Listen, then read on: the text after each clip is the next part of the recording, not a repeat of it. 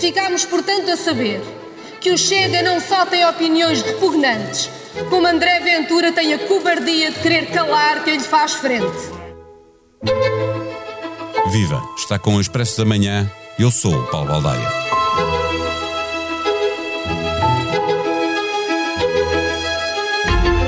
Longe vão os tempos em que Portugal era visto como um país de brandos costumes, imune à extrema-direita, onde a retórica nacionalista, racista e xenófoba nunca se mostrou capaz de eleger deputados. No pós-25 de Abril, foi preciso esperar pela década de 80 para assistir a uma tentativa de afirmar a supremacia branca, mas essa, como todas as outras, falharam até chegarmos a 2019, altura em que o Chega elegeu André Ventura.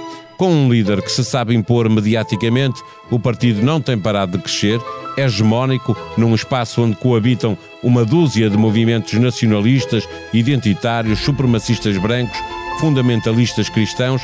O Chega copia a embalagem de outros partidos extremistas por essa Europa fora, mas tem características únicas, como é natural em movimentos nacionalistas. É o caso do ódio aos ciganos, que representam cerca de 1% da população portuguesa, mas são muitas vezes apontados pelo Chega e por André Ventura como a razão do que corre mal no país. Por cá e lá por fora, a comunidade LGBT e as mulheres são também vítimas destes extremismos que não toleram as diferenças. E a gerar grande preocupação está o racismo cada vez mais presente nas forças policiais. Neste episódio, conversamos com o jornalista Tiago Soares, que leu o último relatório do Projeto Global contra o Ódio e o Extremismo.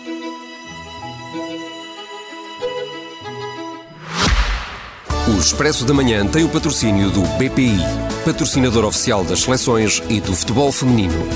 O mundo já está a mudar o mundo. Banco BPI, Grupo CaixaBank. Viva Tiago Soares. Eh, o que é que é este projeto global contra o ódio e o extremismo? Olá, Paulo. Uh, isto é um, é um projeto, é um grupo de investigadores de vários países. O grupo está sediado nos, nos Estados Unidos e eles têm uma das dos principais trabalhos que eles têm feito é, é, exatamente olhar para estes temas da violência política, extremismos, etc. E agora começaram a fazer, ou estão a começar a lançar uma série de relatórios por países já foram feitos, uh, acho que na, sobre França, Irlanda e Austrália e, e, outros países europeus seguirão a Portugal. Mas o trabalho é feito por equipas no próprio país à procura de, de que movimentos extremistas são esses, não é? Dar Sim, a conhecer... e fazem todo um contexto e aliás isto é, isso é uma coisa muito interessante neste relatório sobre Portugal que, que eles nos fizeram chegar e ainda bem, uh, porque faz todo um contexto das, da. Lá está, da, da. Mesmo um contexto histórico, não é? Não direita, apenas o que está a acontecer agora. Da, da extrema-direita e da direita violenta, e, e só para teres uma ideia, começa o contexto que eles, eh, antes, antes até de analisarem os partidos e os movimentos que há agora, vão, vão fazer um contexto que começa na Revolução Liberal de 1910, passa pelos grupos monárquicos que havia na altura, passa pela, pela ditadura de Salazar e por todos aqueles conceitos de lusotropicalismo e de brandos costumes, etc.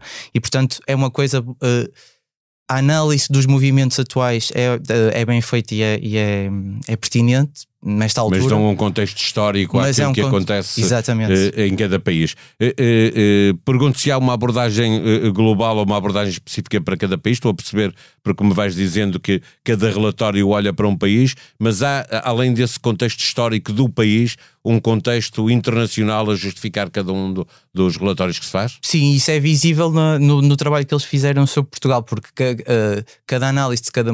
Ao todo, eles, eles identificaram 13 grupos extremistas em Portugal, sendo que eles consideram a juventude chega como um grupo à parte, portanto, o Chega e a juventude chega. Mais radical do que o próprio Chega, faz, né? os, uh, os, mais jovens. Essa leitura poderá ser feita, sim. E esse contexto internacional é muito visível na, nas análises individuais dos partidos, e aliás, uh, qualquer pessoa que, que, leia, que se interesse minimamente por estes temas e que tenha lido notícias nos últimos, nos últimos tempos, não só sobre o Chega, percebe que há há, há uma extrema-direita global e, e, e, europeia que vai buscar mais ou menos os mesmos André discursos. Ventura até tem puxado por isso, não é? Tenta trazê-los cá e ele Aliás, próprio sim. Eh, participar em reuniões dessa família Aliás, europeia. Sim, ele foi criado um grupo a nível da União Europeia chamado Identidade e Democracia, do qual o Chega faz parte. Aliás, eu tive no no último congresso do Chega, uh, já lá vão uns meses em Santarém, e nesse congresso ele convidou cerca de 8, 9 líderes de, de partidos de extrema-direita europeia. Que já têm, já têm algum poder. Muitos nesse, deles já com, bastante, já com bastante poder e, e margem de manobra, e, e, todos eles discursaram, e eu até diria, só para fazer esta, esta análise, nem sei se pusiste no texto na altura, que o, o discurso do André Ventura até foi, se não o mais moderado deles todos, um dos mais moderados daqueles 9, 10 que falaram a naquela noite. A direita também tem esse, esse contexto que é o, a, a, oportunidade, o oportunismo de ser mais ou menos eh, uhum. violento no discurso. Uhum. Até 2019, tu estavas a falar há pouco do, do contexto histórico em Portugal. Eh, Portugal era visto como um país de grandes costumes, imune ao fenómeno de, de extrema-direita que fazia caminho, eh, mas depois André Ventura foi eleito, o Chega é o partido. Agora, neste momento, pergunto-se para onde uh, convergem todos os eleitores extremistas, mesmo que pertençam a outros movimentos, na hora de votar, isso tem contribuído para o Chega uh, crescer, não é? Lá está, eu acho que essa, essa leitura é, é parece-me correta. Uh, não só olhando para o passado, ou seja, para Portugal antes de André Ventura e antes, e antes do Chega, da formação do Chega, já havia vários movimentos, uh, como o, o, o, PNR, PNR que era, mais, era um partido político e antes residual. Disso, em 1980, já agora dar um contexto histórico também aos, aos ouvintes do, do Expresso da Manhã, em 1980 a extrema-direita também se uniu para unir. tentar eleger deputados, mas ficou-se por, por resultados residuais. Coisa. Exatamente. Não conseguiu eleger Portanto, sequer um deputado. Essas tentativas têm sido feitas por vários grupos, eh, alguns deles não chegam a, a sequer a, a serem.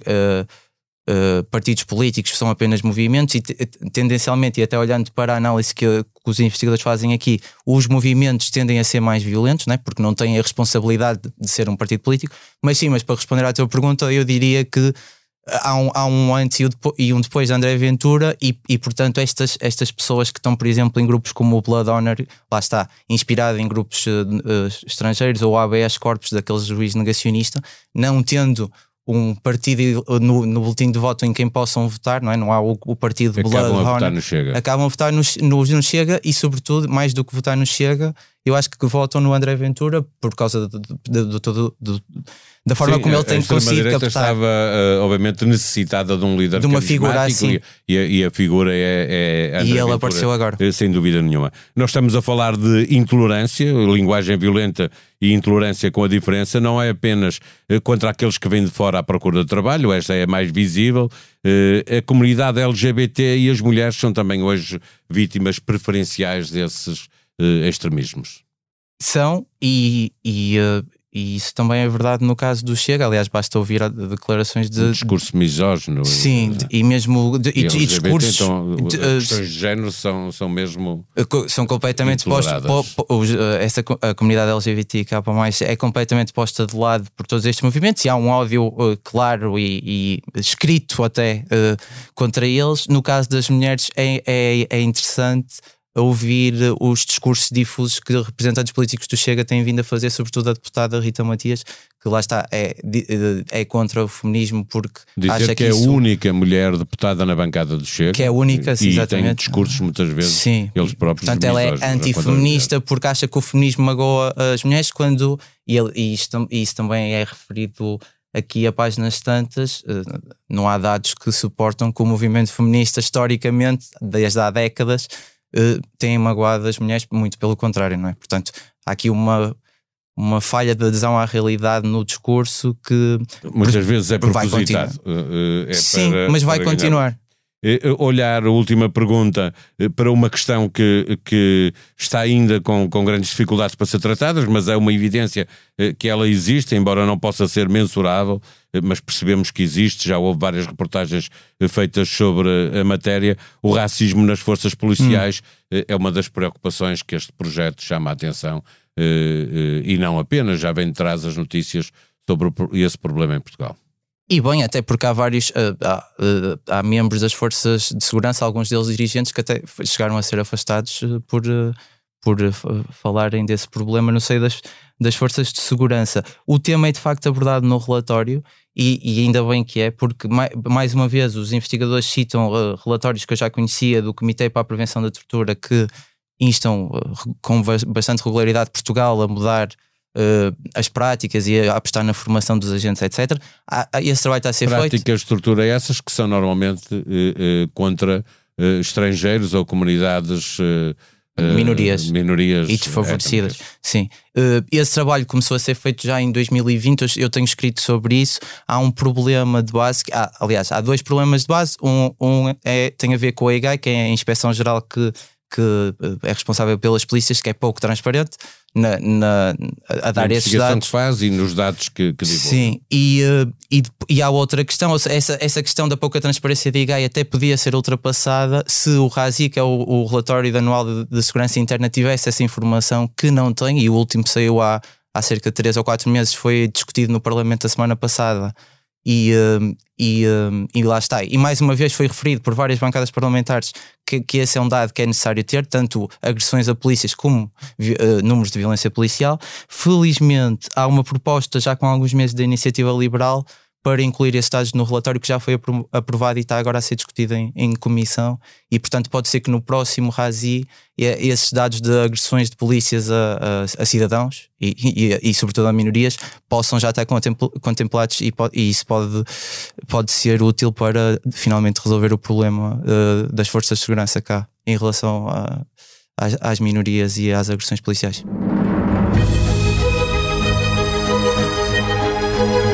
Para ler em expresso.pt todas as notícias que mostram que na Rússia se vive como se nada tivesse acontecido, ou quase nada. Primeiras aparições públicas após o fim da rebelião do grupo Wagner, Prigozhin divulgou uma mensagem a dizer que a marcha não pretendia derrubar a liderança da Rússia. Putin falou sobre um fórum industrial e ignorou os acontecimentos do fim de semana. E Sergei Shoigu, o ministro da Defesa, inspecionou forças russas na Ucrânia. Christine Lagarde regressou a Sintra, acompanhada de vários governantes de bancos centrais, académicos e decisores políticos. O Fórum do Banco Central Europeu junta as personagens principais dos grandes bancos que vão discutir a inflação como tema principal. Ouça o mais recente episódio de Economia Dia a Dia, podcast diário do Expresso, com a jornalista Teresa Amaro Ribeiro. Assine os podcasts do Expresso e da SIC, ganhe o direito de ser avisado sempre que sair um novo episódio dos seus podcasts favoritos. A sonoplastia deste episódio foi de João Martins. Tenham um bom dia, nós vamos voltar amanhã. Até lá. O Expresso da Manhã tem o patrocínio do BPI, patrocinador oficial das seleções e do futebol feminino. O mundo já está a mudar o mundo. Banco BPI, Grupo CaixaBank.